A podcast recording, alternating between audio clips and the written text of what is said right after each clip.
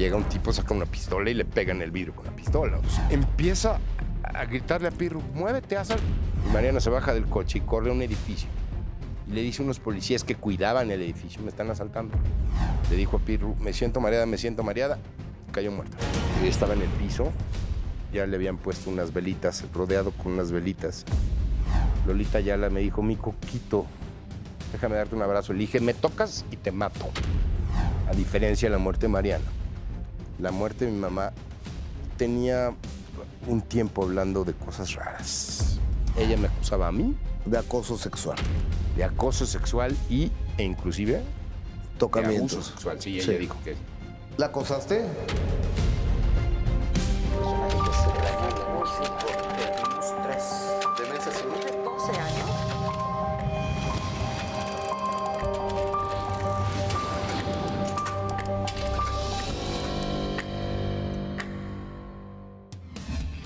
Buenas noches, bienvenidos, bienvenidas. Gracias por hacernos el gran favor de acompañarnos en una emisión más del minuto que cambió mi destino de manera respetuosa. Los y las saludos, soy Gustavo Adolfo Infante. Mi invitado esta noche tuvo como mamá a una dama del buen decir. Con ella aprendió que el coco de cualquiera debería ser el aburrimiento. Talentoso como sus hermanos, él vivió su juventud diciendo, date música y rascando las cuerdas con Timbiriche. Con el tiempo dejó los escenarios, pero dio un disparo más en su carrera cuando incursionó en la actuación.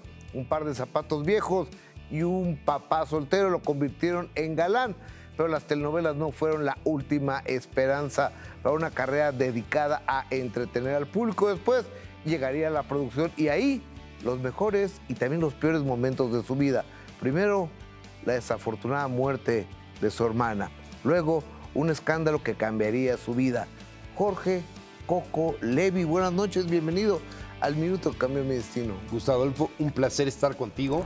Lo que pasa es que ya me voy, porque ya dijiste todo. Es impresionante lo que conoces. Amigo, empezamos por el principio. Señor. Ciudad de México, 1967. 67. Ok.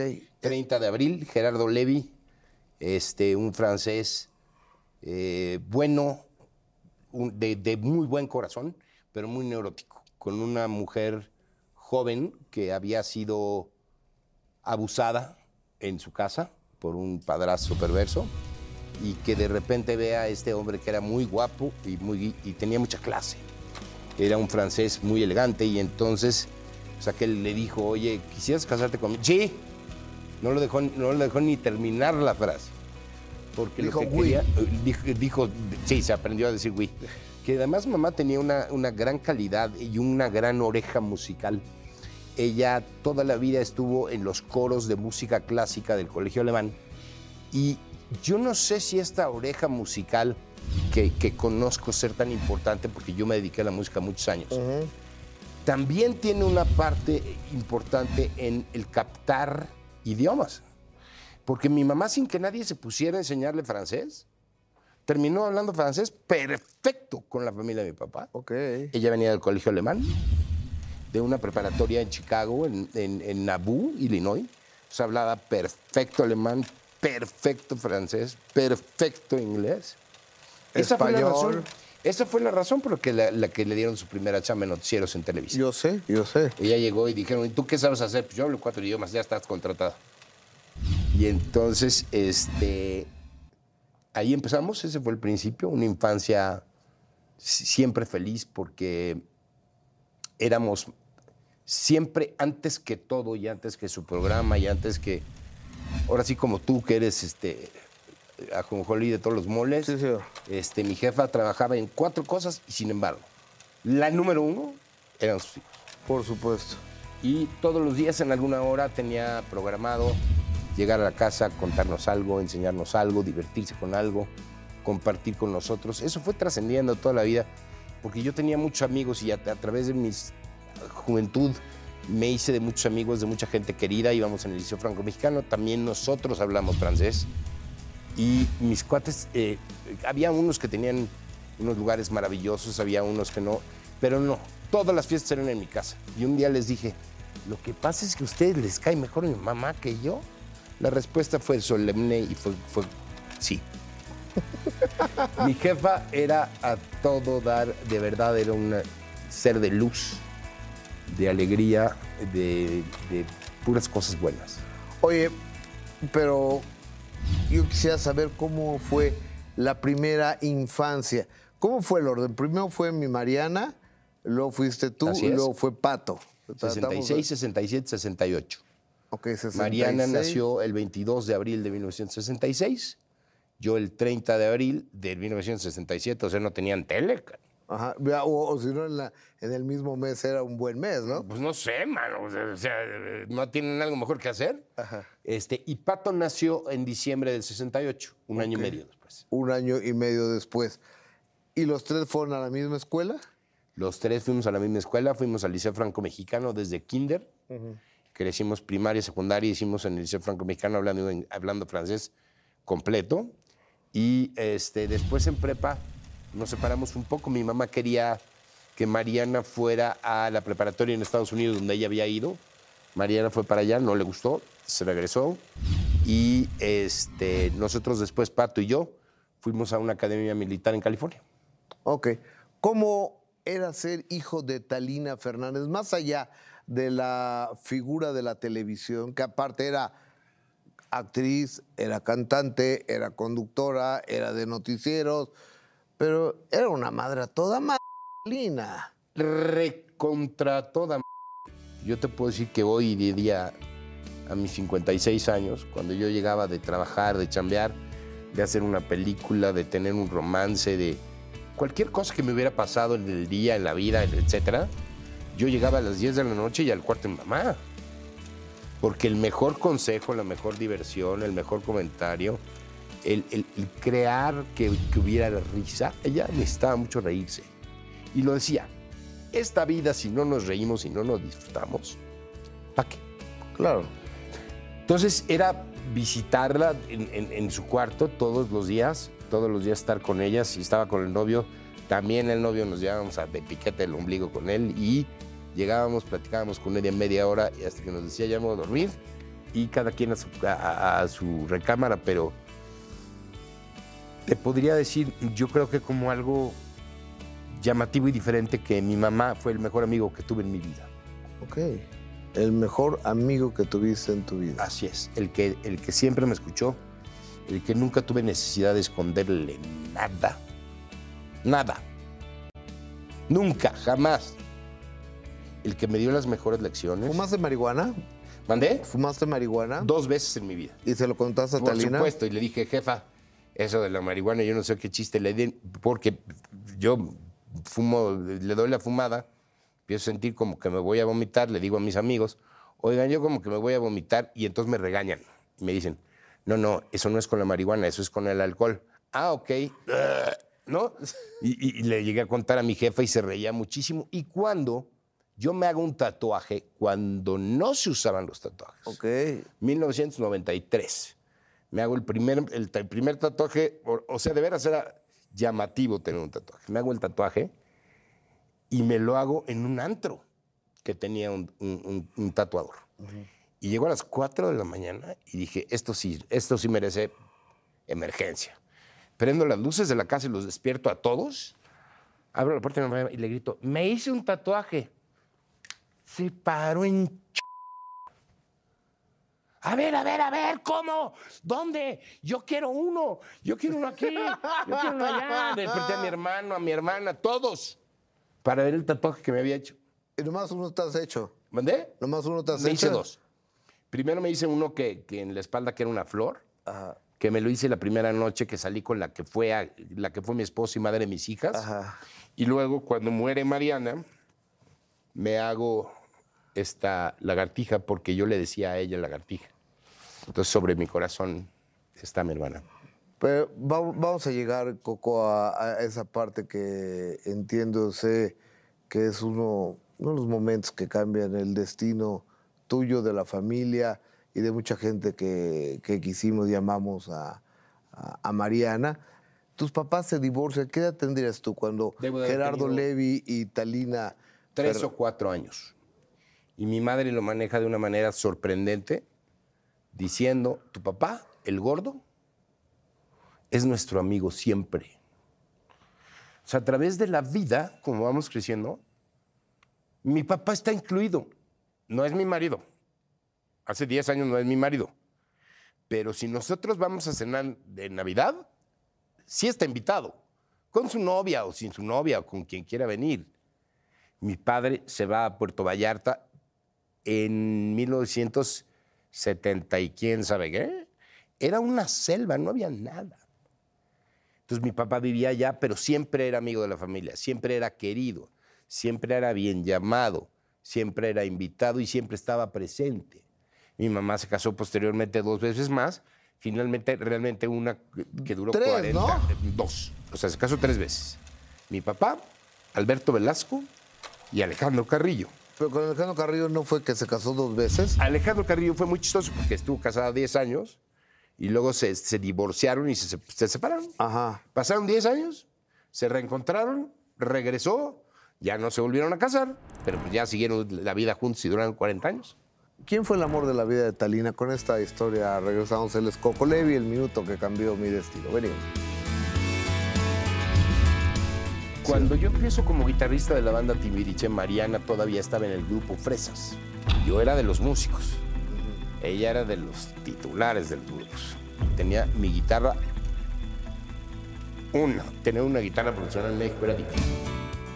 Mi Coco, ¿quién fue la- el amor de mi querida Talina? Que le- te mando un beso, Talina hermosa, hasta el Ay, cielo. Yo le mando WhatsApps y le mando besos todos los días. Y hablo con ella. Sí, yo creo que sin duda Alejandro Carrillo, yo creo que su marido con el que duró muchos más años y era, era un tipo muy inteligente y era un tipo... Era político, ¿no? era político y era muy, muy importante, sobre todo hacia López Portillo, después Miguel de la Madrid, etcétera. Tuvo puestos políticos muy importantes, era un hombre muy culto y mi madre necesitaba esas baterías en una persona, o sea, ahora sí que mi mamá no andaba con pen Sí, sí, sí. porque pues necesitaba réplica, ¿no? Sí, de- y o mi sea, mamá tuvo- el cerebro de Talina. Y mi mamá tuvo 25 años en los que leía dos libros por semana o tres. Claro. Entonces, ella nos hacía, inclusive de niños, juegos de, de cultura. Entonces, para comer la sopa y etcétera, en algún momento en una, una, eh, marca de papas venían unos bustitos.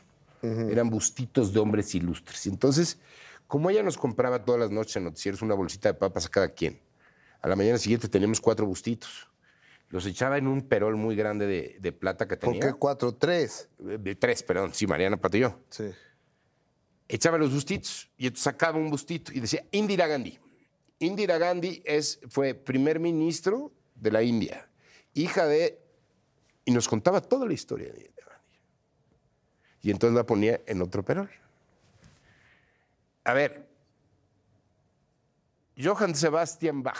Johann Sebastian Bach fue un músico anterior a que hizo o sea, al día siguiente empezábamos por esta olla y decía, ¿quién quiere empezar la sopa? Yo. ¿Quién fue Indira Gandhi? Fue la hija de Mahatma Gandhi. Fue... Y entonces, con un juego tan tonto, Culturizaba mis sus hermanos. hijos. el que menos sabe más catuercas. Claro. Y, este, y, y- y- y eso le gustaba y eso le, le impresionaba y, y- y- y siempre le, divirtió. Entonces, pues mi mamá necesitaba tener gente cerca de ella con un cerebrote, ¿no? Oye, después, yo te recuerdo, eras guitarrista de la banda Timbiriche. Así es. Yo- yo durante empecé- muchos años. Y de manera simultánea, Mariana había empezado en las telenovelas. Corrígeme si estoy en una No, imprecisión. Cuando yo empiezo como guitarrista de la banda Timbiriche, Mariana todavía estaba en el grupo Fresas. Ok. Ahora, yo era de los músicos. Ella era de los titulares de los grupos. Ella siempre era, era más importante y ella era. Y yo era músico y tenía mi guitarra. Una, tener una guitarra profesional en México era difícil. Ajá. Y entonces eh, coincidíamos, trabajábamos ambos para una compañía que manejaba a Fresas y a Timbiriche, la misma compañía. Eh, y entonces coincidíamos ¿Qué en muchos era? conciertos. Se llamaba Nueva Generación la primera. Queda de Víctor Hugo ¿no? Eh, sí, sí era de Víctor Hugo Farrell, manejada por un señor que se llama Mario Lecona. Ajá. Y este, ahí empezamos en Nueva Generación, tanto los fresas y los timbiriches que eran ídolos y estrellas, más los músicos que eran unos güeyes que cargaban bocinas y que se iban en camión primero. Ok. Ahí estaba yo. Ok. Eh, pero la guitarra era mi, mi- mi- mi amor desde muy chico, desde los ocho años. ¿Y dónde la aprendiste? La aprendí porque Alejandro Carrillo, el marido de mamá, tocaba muy bien guitarra, pero obviamente tocaba bo- boleros, tocaba música cubana. Página blanca. Exacto. na, na, na, na, Y yo pues me empecé a meter en la guitarra desde los ocho años, a tocar un poquito más serio y entonces a través de los años ya cuando me volví productor y entonces ya, ya, ya tenía yo para comer, me empecé a comprar guitarras y ahora tengo como, Como muchas. como 60, Como 60 guitarras. como 60 buenas. Wow. Ok. Pero Mariana ahí se hace amiga pues, de todos los fresas. Se hace una hermandad con los fresas. ¿no? Hermandad absoluta. Y yo, Toño. Con, y yo con los timbiriches, que cuando yo empiezo a ser músico de timbiriche, de pronto yo propongo que por qué no, hace- no hacemos los ensayos de timbiriche en mi casa, que mi mamá tenía un salón muy grande, ella estaba haciendo teatro, y entonces este salón tenía espejos y tenía una tarima, y entonces propongo yo, ¿por qué no hacemos los ensayos de timbiriche?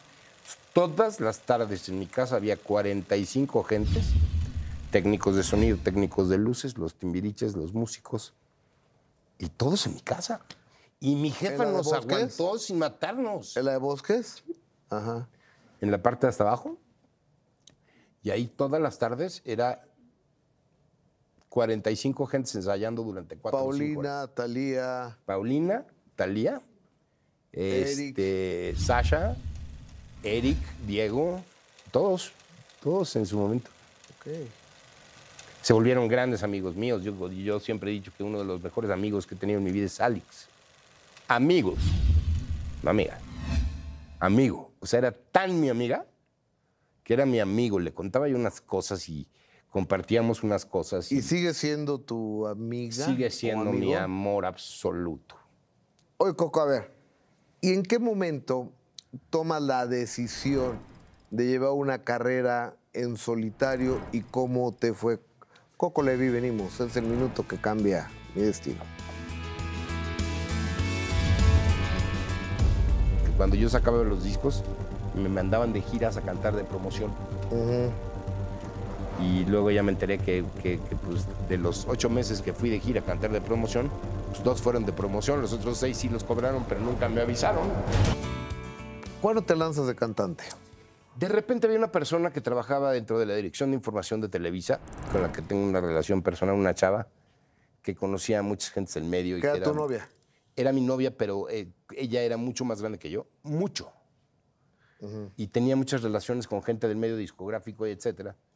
Y le propone a uno de sus cuates disqueros que por qué no me oye cantar. Entonces unos amigos míos me prestan una canción, les gustó de inmediato y de inmediato me firmaron en Polygram Discos, Ok.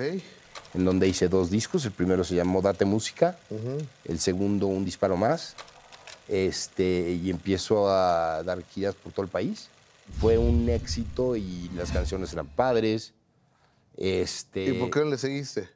Porque de repente viene una crisis brutal en el mundo de la discografía, que es cuando el, el disco compacto se puede copiar. Cuando salen los copiadores de discos compactos, pues en vez de vender 100 mil discos, vendes uno y lo copian 100 mil veces. Claro.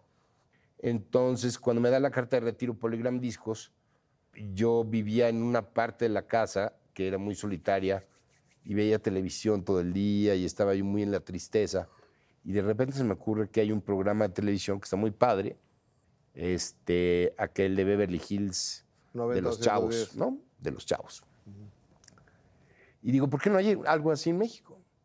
Entonces yo con una máquina de escribir eléctrica, no con una computadora, empiezo a escribir un programa de televisión. Y me voy y me vuelo unos libretos de mi mamá que tiene de otras producciones que ella ha hecho. Ella ya era productora y lo había hecho muchas veces. Y este, escribo dos capítulos de este programa serie con personajes con personalidades diferentes, no sé. Me fijé muy bien lo que pasaba. ¿Y cómo se llama ese programa? Tres contra tres. Y es donde estaba Federica Quijano y Mauricio Islas. Exactamente. Ok. ¿Cómo te acuerdas, Gustavo Adolfo? Eh, Aquel programa lo presenté yo, me fui a las altas directivas de Televisa, en donde había un par de cuates muy amigos míos de toda la vida. ¿Quién es? Este, José Bastón, en aquel momento era el, el jefe de programación de Cablevisión, y me dice... Y, y- Y llegó a ser presidente de Televisa, el señor José él fue Bastón. 25 años presidente de Televisa, pero eh, José, que adoro enormemente, me escucha para que yo, yo le dijera, bueno, pues estoy haciendo este programa, quiero que me enseñen, quiero aprender de qué se trata. Acababa yo de tomar unas clases de actuación con Sergio Jiménez y estaba yo muy calientito. El maestro Sergio Jiménez era lo más top que Exacto. había en la actuación. Entonces, en su primera generación estuve yo. Salgo de esto, eh, me encuentro en esta depre, escribo el programa. Y entonces cuando Pepe me dice, pues, ¿de qué se trata? Como que le actúo un poco a los personajes. Mira, hay uno que es medio nerd. Y entonces este nerd todo el tiempo tiene una calculadora. Y entonces hay una súper cool y súper guapa. Se la vendí. Entonces de repente me dice, Pepe, espérame aquí. Sale de su oficina, me entra a buscarme un hombre con un radio, con un traje negro, y me dice, ven que te están esperando en la oficina de alguien más. Entonces, me presenté en esta oficina de un jefe, jefe, jefe, jefecísimo, y entré y me dijo, ¿cómo, cómo estás, cocodrilo? Pues muy bien, ¿y tú? Dice, y si vas al aire en tres semanas, ¿qué necesitas? La- lo, que, lo que paseaba por mi mente era una de esas bolas del desierto de... No tengo ni idea. Le dije, pues no sé, déjame, mañana te digo. Entonces salgo de Televisa, Chapultepec, y le hablo a mamá y le digo, jefa, ayúdame. ¿Y quién es ese, ese señor? Eh, un señor, el mero mero. Emilio Azcárraga. Y entonces él me da la oportunidad de hacer, quería hacer un taller de programas de comedia simples en cablevisión. Hicieron cinco programas y uno de los programas fue el mío y fue la primera vez que produje.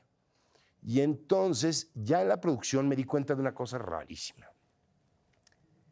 Los del medio del, del disco no eran tan, tan decentes y bien portados, porque cuando yo sacaba los discos me mandaban de giras a cantar de promoción.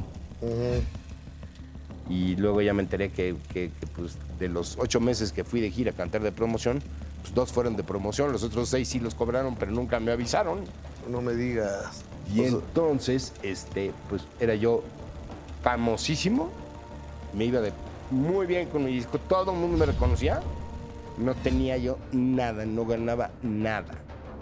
De repente entro al mundo de la producción y pues mira, cada vez que yo producía, cada vez que yo iba a trabajar, regresaba con 10 pesitos.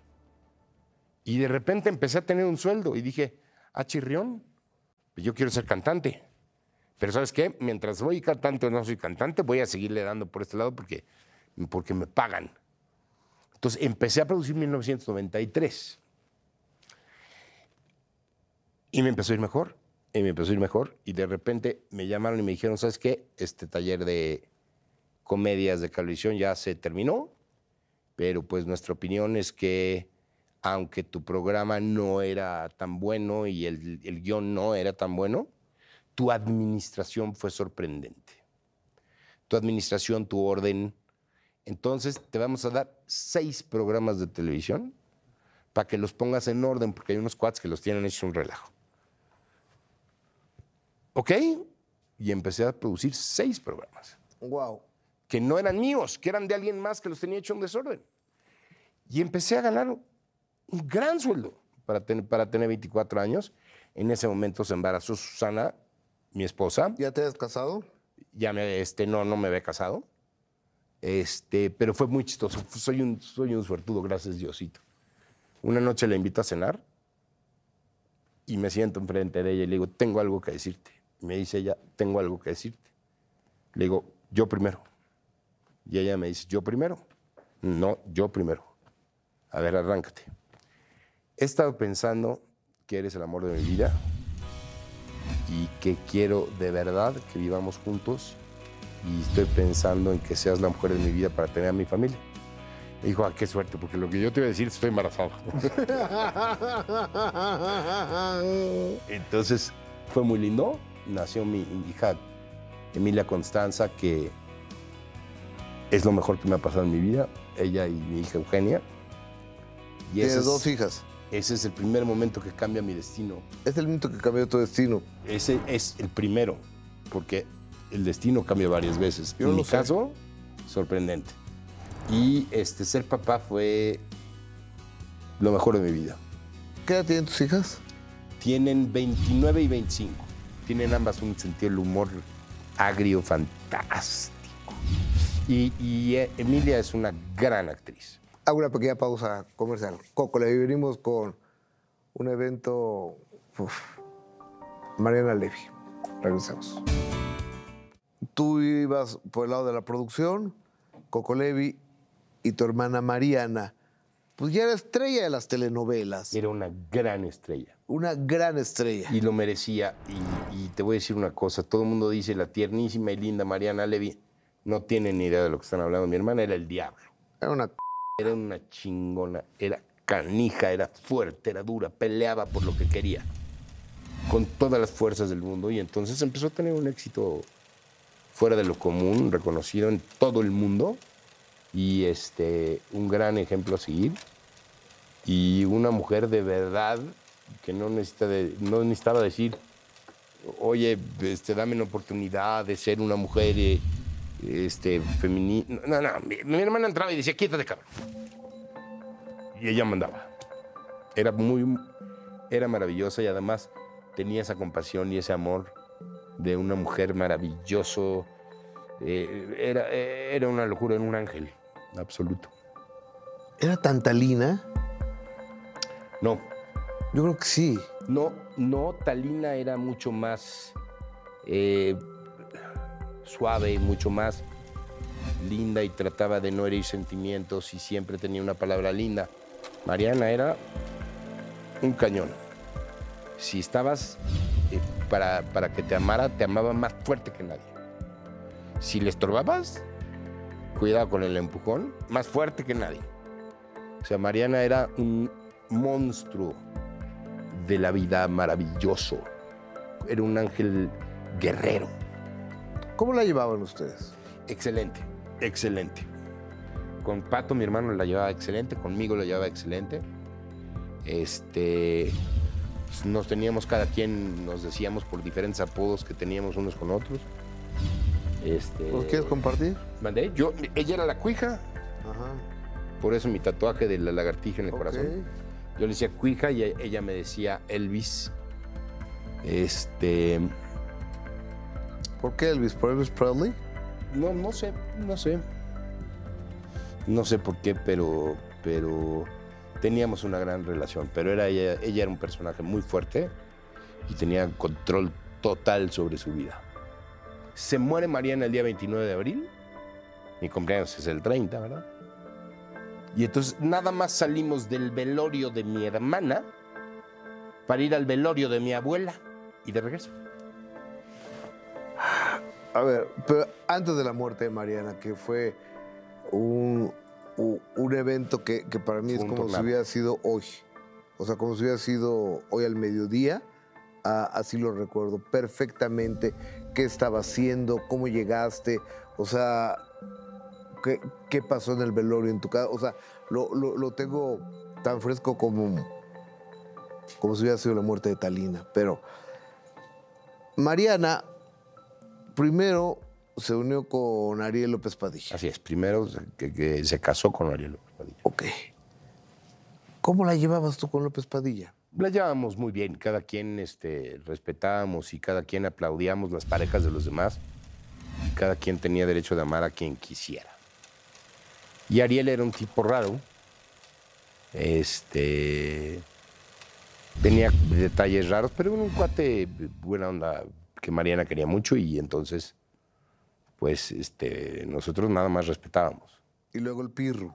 Con él tiene a María y luego ya se separa de Ariel y luego se casa con el Pirro. Y con el Pirru tiene a Paula y a José a Paula y a José. Ok. ¿Y con el Pirru?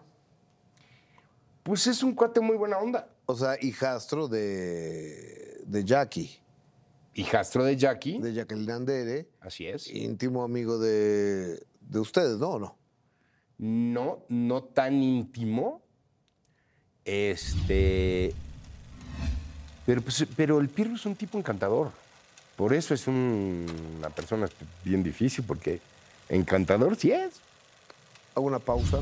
Vienen minutos cambiaron el destino.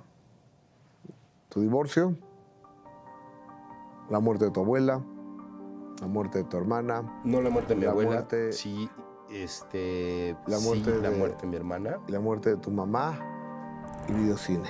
Coco Sí. Levi, venimos.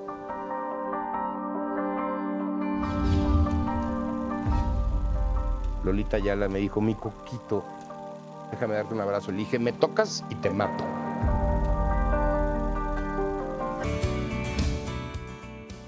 Venía Mariana circulando por Prado Norte en las lomas cuando un tipo que Había mucho aparentemente lo iban, las iban a asaltar. Ah, eh, ve- digo, había mucho tráfico y de repente entre este tráfico prácticamente parados, llega un tipo, saca una pistola y le pega en el vidrio con la pistola. O sea, no es, aparentemente no es que, Ok. no es que tuviera un antifaz de, de llanero solitario. O sea, toma una pistola y le pega en el vidrio con la pistola. Mariana iba rumbo a un parque de diversiones muy importante que tenemos al sur de la ciudad, que todos conocemos. Y este, traía a sus hijas y a nueve niñas más de la escuela invitadas. Empieza a gritarle a Pirro, muévete, haz algo", Y el tráfico no se, no se movía. El tipo le da vuelta al coche para ir sobre el Pirro con la pistola de fuera. Y Mariana se baja del coche y corre a un edificio. Y le dice a unos policías que cuidaban el edificio, me están asaltando. Los policías hicieron cara de, no entiendo qué quiere. Mariana corrió de regreso, se subió al coche, le dijo a Pirru, me siento mareada, me siento mareada, y cayó muerta. Me acuerdo perfectamente, imagen que daba a una cuadra de ahí. Corrí yo a la esquina y estaba en la puerta cuando te vi entrar y te vi salir. Y te vi salir corriendo como loco. Sobre la calle, corriendo en medio Yo de no los carros. reaccionar. En sentido, en Este- sentido contrario, quise ir por ti, Yo te grité. pasaban cosas por mi cabeza muy extrañas. Eh, primero vi a Mariana que estaba en este consultorio médico, que es muy grande y muy famoso. ¿no? Eh, estaba en el piso, ya le habían puesto unas velitas, rodeado con unas velitas, y estaba ahí tirada. Y yo no sabía si, si abrazarla, si tocarla, si... Entonces me hinqué, la vi y empecé a gritar y me acuerdo que se acercó a mí Lolita Ayala porque yo estaba en un nego- yo estaba en Televisa Santa Fe y estaba en una junta muy importante de presentación de un proyecto. Cuando yo llego, este, eh, no sé por qué, yo nunca lo hago, apagué el celular para entrar a esta junta. Y de repente salgo de la junta, todo muy bien, me aceptan el programa y salgo y prendo el celular y dice 239 mensajes perdidos. Y yo no, estoy- yo no pude reaccionar cuando suena el teléfono. Y contesto y me dice, mamá, asaltaron a Mariana, está mal, estamos en tal lugar, vente para acá. Entonces empiezo a correr, llego a mi coche, salgo disparado, empiezo a, bajar eh, por reforma.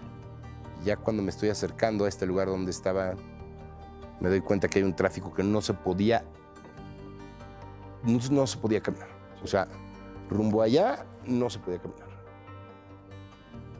Suena el teléfono otra vez y mi mamá me dice, ya córrele porque Mariana se murió. Yo tomo el teléfono y lo estrello contra mi medallón del coche. Y me doy cuenta, de repente se me ocurre, es que este tráfico es porque Mariana está muerta allá de delante. Entonces me subo al camellón de, de Virreyes, abro la puerta y salgo corriendo. Dejé mi coche, dejé de todo. Recuerdo, no recuerdo mucho, recuerdo que, que Lola Ayala me estaba ahí, Lolita Ayala estaba ahí, toda la prensa estaba en una Me acuerdo. Yo estaba ahí también. y este Lolita Ayala me dijo, mi coquito, déjame darte un abrazo. Le dije, me tocas y te mato. A mi tía Lola. Ups. No, no sabía yo ni qué estaba haciendo. Y de repente era, tan, era tal mi respiración que me iba yo como a, como a hiperventilar y, y de repente dije, yo tengo que salir de aquí. Y salgo corriendo y atraveso eh, la prensa y me salgo corriendo por la calle, que es donde tú me quisiste alcanzar. Y yo pensaba en la locura de mis pensamientos. Yo lo que voy a hacer es voy a correr hasta que me desmaye y me muera. Eso quiero. Entonces empecé a correr hacia arriba de puerta. Empecé a correr hacia arriba de las lomas. Este. No sé quién se quedó mi coche, este, no, no sé, no, no me importaba nada. Y durante mucho tiempo estuve caminando y caminando y caminando. Y yo que no soy una persona que en ese momento fuera deportista ni, ni siquiera ningún deporte, me aventé caminando como 20 kilómetros por todas las lomas dando vueltas. Y cuando estaba muy cansado, llegué a la iglesia de la Covadonga, que es hasta abajo de Palmas. Y lo que vi fue silla. No es que, no es que dijera yo voy a hablar con Dios, no. Yo lo que dije es, ahí hay sillas. Entonces me metí a la iglesia de la Covadonga y me senté. No sé cuánto tiempo habrá pasado cuando recibí una llamada de un, de un amigo muy querido y me dijo, ¿dónde estás? Y le dije, pues en una iglesia muy grande de, de Palmas. Y me dijo, pues hay dos. Una hasta arriba de Palmas y una hasta abajo. Le dije, hasta abajo. Se colgó el teléfono. Yo me quedé en este asiento en la iglesia y tiempo después llegaron él y otro amigo. Y se metieron a la iglesia y se sentaron junto a mí. No dijeron nada. que son los nuevos ejecutivos de Televisa. Sí, y Que es- esa noche los vi en casa de Talina. sí eran mis, eh, mis mejores amigos en la vida y me salvaron la vida porque pasó tiempo y estaban sentados nada más ahí junto a mí. Y de repente me dijo uno, oye, pues yo ya creo que es hora de que vayas a ayudar a tu mami. Ella está muy triste. Le dije, sí, pero va a estar la prensa y todo. Me dijo, ay, por Dios. Yo, yo los brico a todos. Me dijo él. Salimos de la iglesia. Traía 20 guaruras. Por si me ponía yo loco o algo así. O sea, nunca entraron a la iglesia, nunca hicieron nada. Pero, pero salimos, nos subimos en su camioneta. Él manejando, arrancó. Atrás de nosotros venían 12 coches. Y empezamos a ir rumbo a la casa. Y cuando llegamos a la casa, tres o cuatro cuadras antes de la casa, que es una colonia que no, no te estacionas, no tiene, no tiene banquetas. Sí, de acuerdo. De ahí había, había coches. Cuatro cuadras antes de la casa había cientos y cientos y cientos de coches. Llegamos rapidísimo, nos metimos y ya llegué y estaba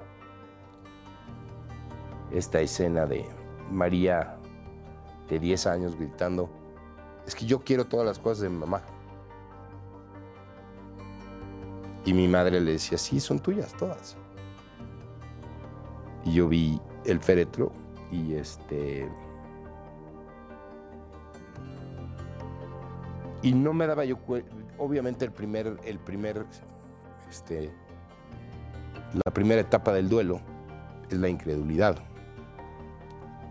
Por supuesto que había una, eh, había una incredulidad, ¿no? Hasta uno piensa estupideces como, pues sí, esto está pasando ahorita, pero ya mañana no va a estar muerta. Y no se da uno cuenta la- las ramificaciones y las cosas que va a hacer la partida de una persona importante. Y ahí aprendí que todos en la vida hacemos planes. Y vamos a viajar, y vamos a trabajar, y vamos a, amar, y vamos a divertirnos, y vamos a comernos algo.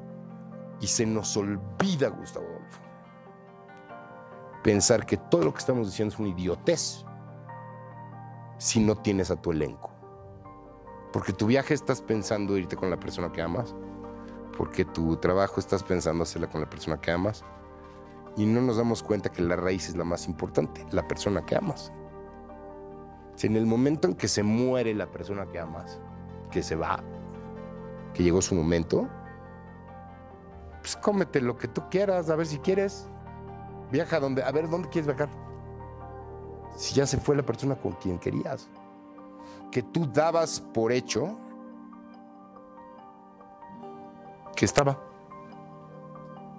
Si esa persona ya no está, todo lo que, todo tu plan es decoración. Entonces Mariana muere y, y sí cambia nuestras vidas terriblemente, terriblemente en cada aspecto. ¿Tú fuiste el albacea de Mariana? En algún momento, primero empezó siendo Patricio, mi hermano. Y este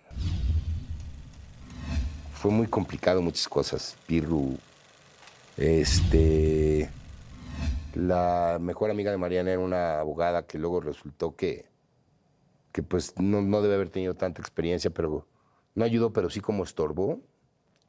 Y entonces Pato dijeron que se había, que había hecho malas cosas y entonces esta abogada amiga de Mariana hizo que lo quitaran como albacea, me pusieron a mí. Yo fui con el juez, el juez dijo, esto es parte de la masa hereditaria, se tiene que liberar en su momento y entonces la amiga Mariana dijo, ¿por qué no nos das el dinero? ¿Cuál dinero? Pues el dinero Mariana. Pues es que no hay dinero Mariana. Hay un juez que me dice que tiene una masa hereditaria que cuando llegue el momento lo va a dar.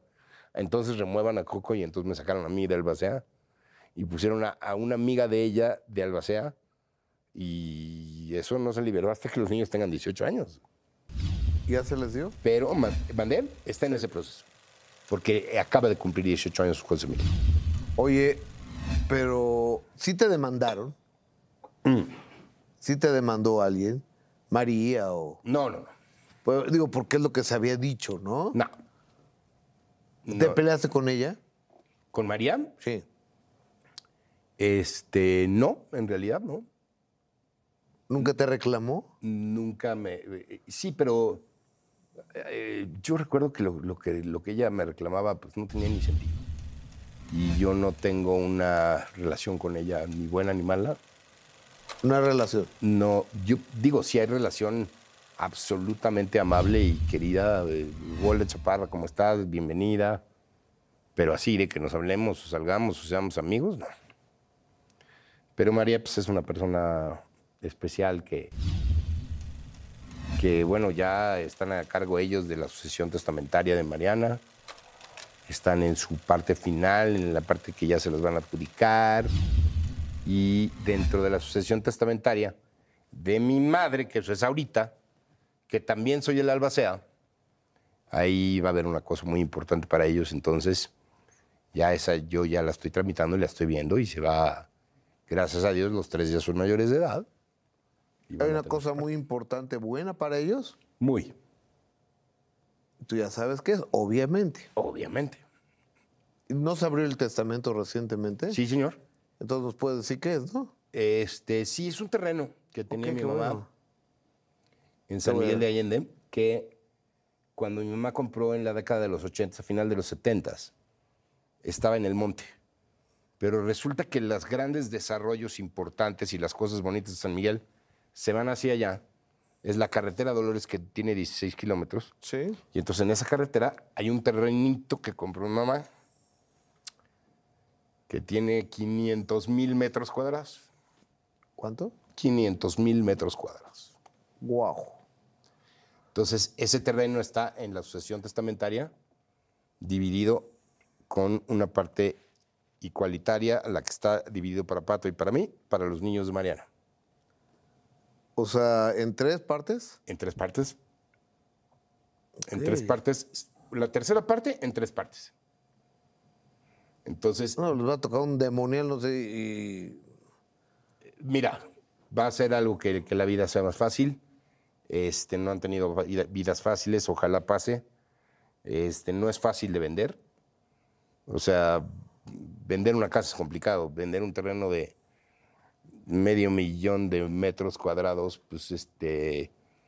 a lo mejor se puede vender fraccionado. Digo, no, no eh, lo sé. No, no, eh, no, sería muy complicado. Tendría que ser para un desarrollador, para alguien que quiera hacer un campo de golf. Entonces, ahí hay una parte para ellos. ¿Y la relación con tus sobrinos es cordial? Con Pablo y con José Emilio, Ajá. extraordinario. Pero ellos son bastante normales. ¿Mariano? No. ¿Dónde está la normalidad de María? Yo me imagino que en las experiencias que ella ha tenido en la vida y las cosas que le han pasado y que y que ha sufrido mucho y que se murió su madre cuando ella sí se dio cuenta. Cuando muere Mariana, José Emilio tenía nueve meses. Sí, no, era un bebé. Y María es muy ruda, tiene sus convencimientos, no le caemos bien de repente. Este, sí tenemos una buena relación de trabajo y de convivencia, pero no tenemos una relación de familia. Y este, ella lo ha escogido así, y nosotros, Pato y yo, que estamos juntos siempre. Qué buen tipo el pato, ¿no? ¿Mande? Qué buen tipo el pato. El tipo, Pato es un tipo. O sea, tu hermano Patricio, Pato es un tipo. Levi eh, Fernández. con un corazón del tamaño de un- del mundo entero. Este. Muy querido y, y- y que quiere hacer cosas con el bien y es recto y es, es un buen hombre. ¿Talina se fue en paz? Yo creo que sí. O sea, Yo creo que sí iba a anteponer el comentario. Para mí es muy difícil hablar, de- pero carajo, tú eres el hijo, yo creo que es poquito más difícil para ti, ¿verdad? Hablar de Talina que hablar yo de Talina. Y no, la quisimos muchísimo. Y te voy a decir una cosa que, a diferencia de la muerte de Mariana, la muerte de mi mamá tenía muchos achaques de, de la edad y tenía. Y por alguna razón. Tenía 7, 8 Talina cuando se nos fue. 7, 8. Ajá. Y tenía un tiempo hablando de cosas raras. ¿De qué Tenía ya cosas? unos meses diciendo. Ahora que ya me voy a ir, bla, bla, bla. Muy raro, muy raro. En tantos ejemplos y en tantas cosas, Gustavo Adolfo. Y una semana antes fue a un restaurante con José Manuel, su novio, que es adorado. Tipazo, señor, ¿no? Tipazo. adorado. Ese, ese señor es una bendición.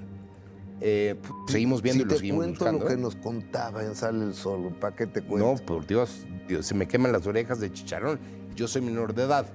Nos Este, decía que, que la mecedora no se movía para nada, que esa, esa pastillita azul que usaba su... No, no, bue- bueno, Es un tipazo. Ta- Talina, ya, o sea, Ella, ella disfrutó este último tiempo acompañada por él y, y nosotros le debemos a él el alma entera y siempre será una persona para nosotros de primera línea y de primera importancia. qué chulada. José Manuel Fernández y una semana antes de que le diera esta brutalmente rápida leucemia,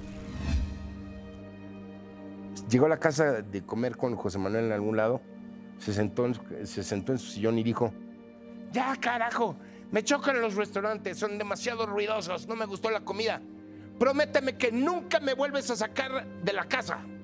O sea, decía cosas muy extrañas que hacían pensar que, no sé, que, que estaba teniendo una sensación de que se iba, no sé, no sé qué decir.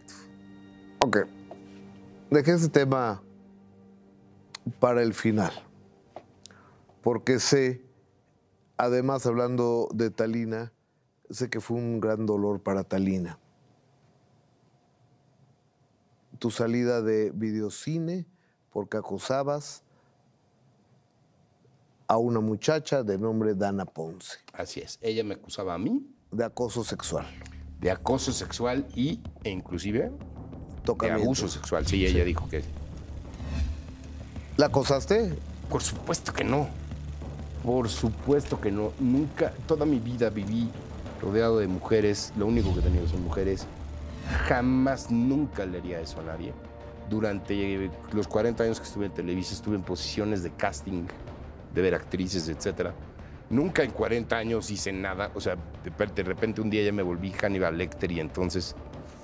eh, no, al contrario, era, yo- como un coach. En alguna época trabajé en la dirección de conceptos, que era una fábrica de artistas de Luis de Llano, y me volví muy buen coach.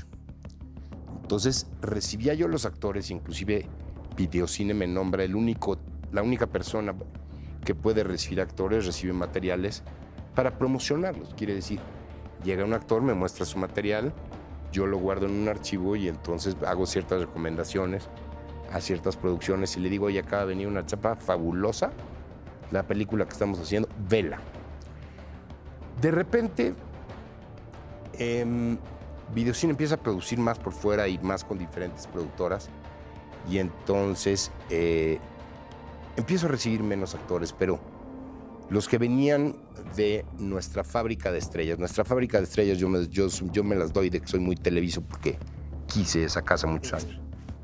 Las que venían del CA, yo como videocine, las recibía pomposamente para que los chavos dijeran, oye, es que estar en el CEA de Televisa y estar, esto te abre puertas y te hace cosas.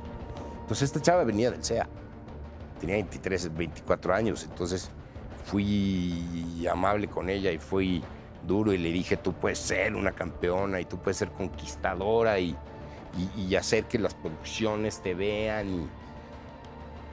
Eso fue lo que pasó. En otra ocasión este, me volvió a visitar y volvimos a platicar y le dije al final, Dana, tienes que ir a conquistar los corazones de todos los que hacen los castings.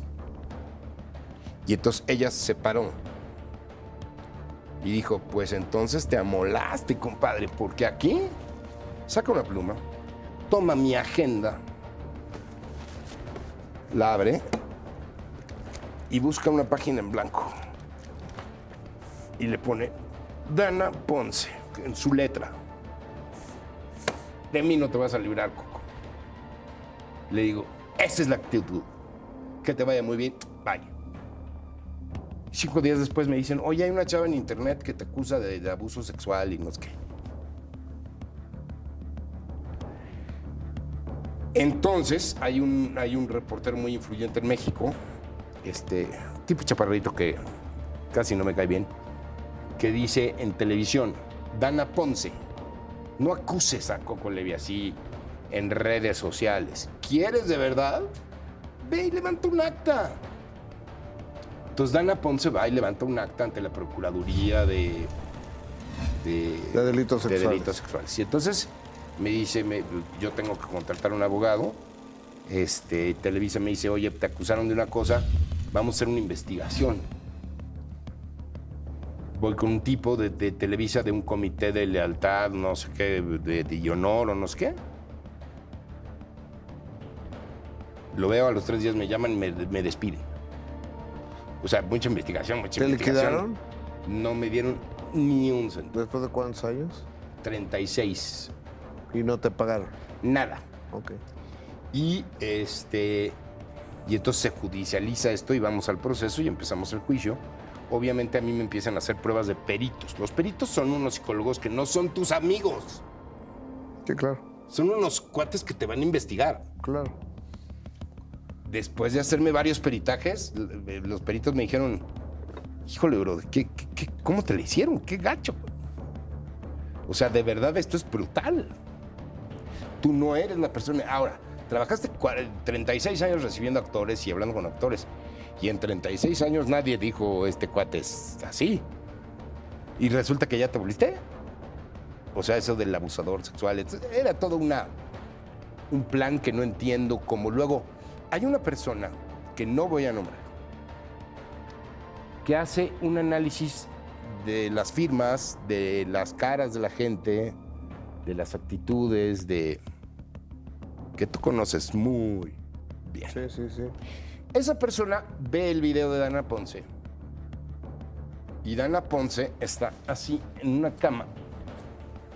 Y entonces este cuate abusó de mí y entonces agarró y, y- y atrás de ella está una amiga jugando con un iPad. Luego sale la foto de Dana Ponce denunciando a Coco Levi en la Procuraduría de Delitos Sexuales y sale Dana Ponce con un papel así. Y me dice la perito, ¿quieres ver cómo es un video de una persona que denuncia realmente un abuso sexual?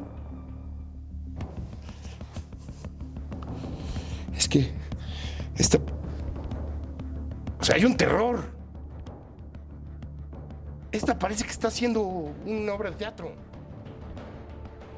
Y entonces a ti te vamos a tener que hacer siete horas de pruebas. Y se aventaron conmigo 700 pruebas. ¿Y cómo se paró la bronca? La bronca, esto es sorprendente. Nosotros ya se judicializa, se va a la primera instancia, se va a la primera audiencia. Entonces, esta primera audiencia a la que nosotros llegamos para que se haga la acusación es acusación, tú te callas, ¿no?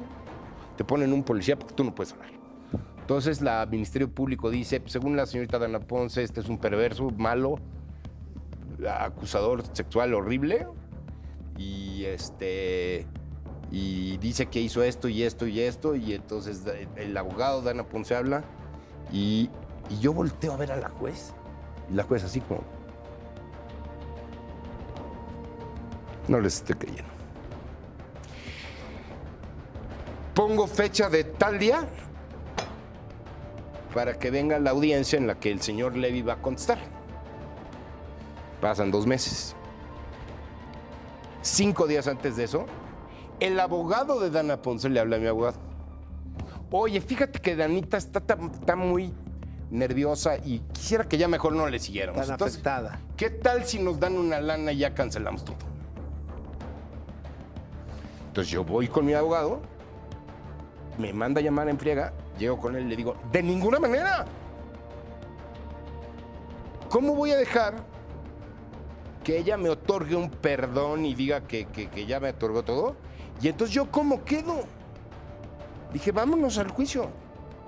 Y me dice, perdón, soy tu abogado. Te tengo que decir la verdad. El perdón que va a otorgar esta persona termina con el juicio, no deja precedente, se acaba en el momento en que lo otorgas, hay una audiencia, se, otorga, se termina, le damos su dinero, te cuesta cinco pesos. Si quieres que sigamos hasta que, hasta que quede limpia tu imagen, que tú no eres un misógino, que tú no eres una persona que, que- que agrede a las mujeres, eso son los próximos cuatro años, yo cobro, yo cobro 400 mil pesos al mes. O sea, necesitas, andas necesitando como 20 millones de pesos de abogados y nos vamos a echar cuatro años. Entonces yo te tengo que recomendar como tu abogado que le pagues esto y ya te- mañana se acabó. ¿Cuánto le pagaste? No sé si, si debería decirlo. Eh, ayer hablé con mi abogada para ver qué tanto le podía decir, este, pero ella, cuando termina, estamos en el juicio y termina esto y se hace la audiencia en donde ella otorga el perdón y esto se acaba. Y me dice la jueza a mí, ¿y usted quiere pedir algo al respecto, señor Levy? Le dije, sí, señor juez. Quiero que no vuelva esta mujer a hablar de mí en redes sociales ni en nada y yo no vuelvo a hablar de ella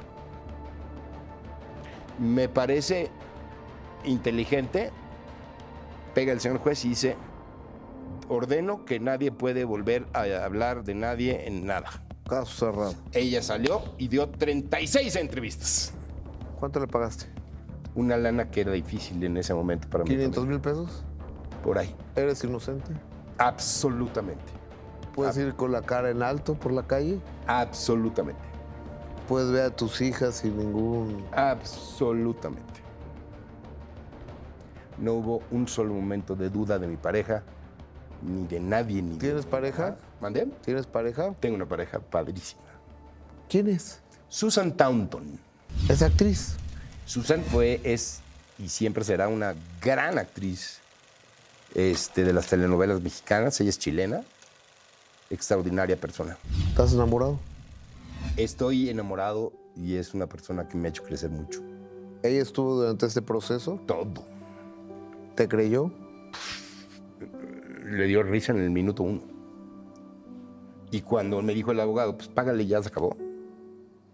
Susan casi se le cae cates al abogado. No, porque ¿cómo, cómo, cómo se va a ir Coco sin dar su versión? O sea, fíjate que la coincidencia es que cuando me tocaba dar mi versión, cinco días antes nos hablan y dicen, la oferta es esta hoy. No vayas a hablar tú. ¿Y tu versión Imagínate fue que yo hablara. La que nos acabas de decir en exclusiva. Imagínate que yo hablara y que los peritos dieran los resultados de, de la prueba, de lo que ella dijo, de, lo, de, de mi análisis, etcétera. Pero te sido... salió carísimo. ¿Mandé? Te salió carísimo. Carísimo. Golpe a tu imagen. Sí. Mi, mi. Pérdida de trabajo. y aparte indemnizar, entiendo, sin la necesidad, digo, sin, sin ser culpable. Yo no conocía la injusticia. Mi madre me regaló que no tenía injusticias en mi vida. Afortunadamente encontramos durante esa conversación muchos minutos que han cambiado tu destino Sí. y han forjado esa historia. Coco Levi, gracias. Gracias por estar aquí. Gustavo Adolfo, siempre. Nuestra amistad, tu público, muy agradecido, mucho cariño, tanto por el, por el cariño que tenían por mi madre. Dios los bendiga, ella los quería igual. Besos a tu familia y obviamente durante la entrevista no iba a decir yo, Susan Taunton la quiero mucho desde hace muchos años. Tu novia, gracias Coco. Hasta siempre, mi rey. Él es Coco Levi, yo soy Gustavo Adolfo Infante. Si Dios nos presta vida y usted su amable presencia, próxima semana, mismo horario, mismo canal, tenemos otro Minuto que Cambió Mi Destino. Muy buenas noches, muchas, muchas gracias. ¡Bravo!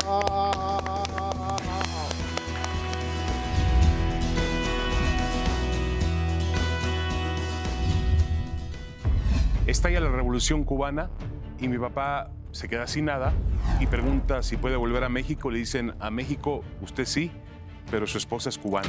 Mi mamá sufrió muchísimo. Yo me acuerdo que hice un reportaje del Consejo Mundial de Boxeo. El CMB, el Consejo Mundial de Boxeo, coma, las siglas de la mafia. José Ramón, tu jefe, fuera tu jefe. Sí, sí, sí. Eh. Bueno, más que mi jefe, fue un, un maestro para mí. Entonces llamaba por teléfono a, a, a mentarme la madre. Yo me acuerdo que me llama el señor Salinas a su oficina y me dice, David, mira, me pasa un video, una entrevista, y aparezco yo diciendo, yo trabajo para José Ramón. El día en que José Ramón se vaya de TV Azteca, me voy con él. Me acuerdo muy bien que fui a Recursos Humanos y me dice, nos tienes que poner la huella aquí para que no nos demandes. Y le dije, don Emilio, eh, vamos a criticar a la América y lo vamos a criticar a usted. Sí, cuando me lo merezca, me critican. Yo tengo la piel gruesa.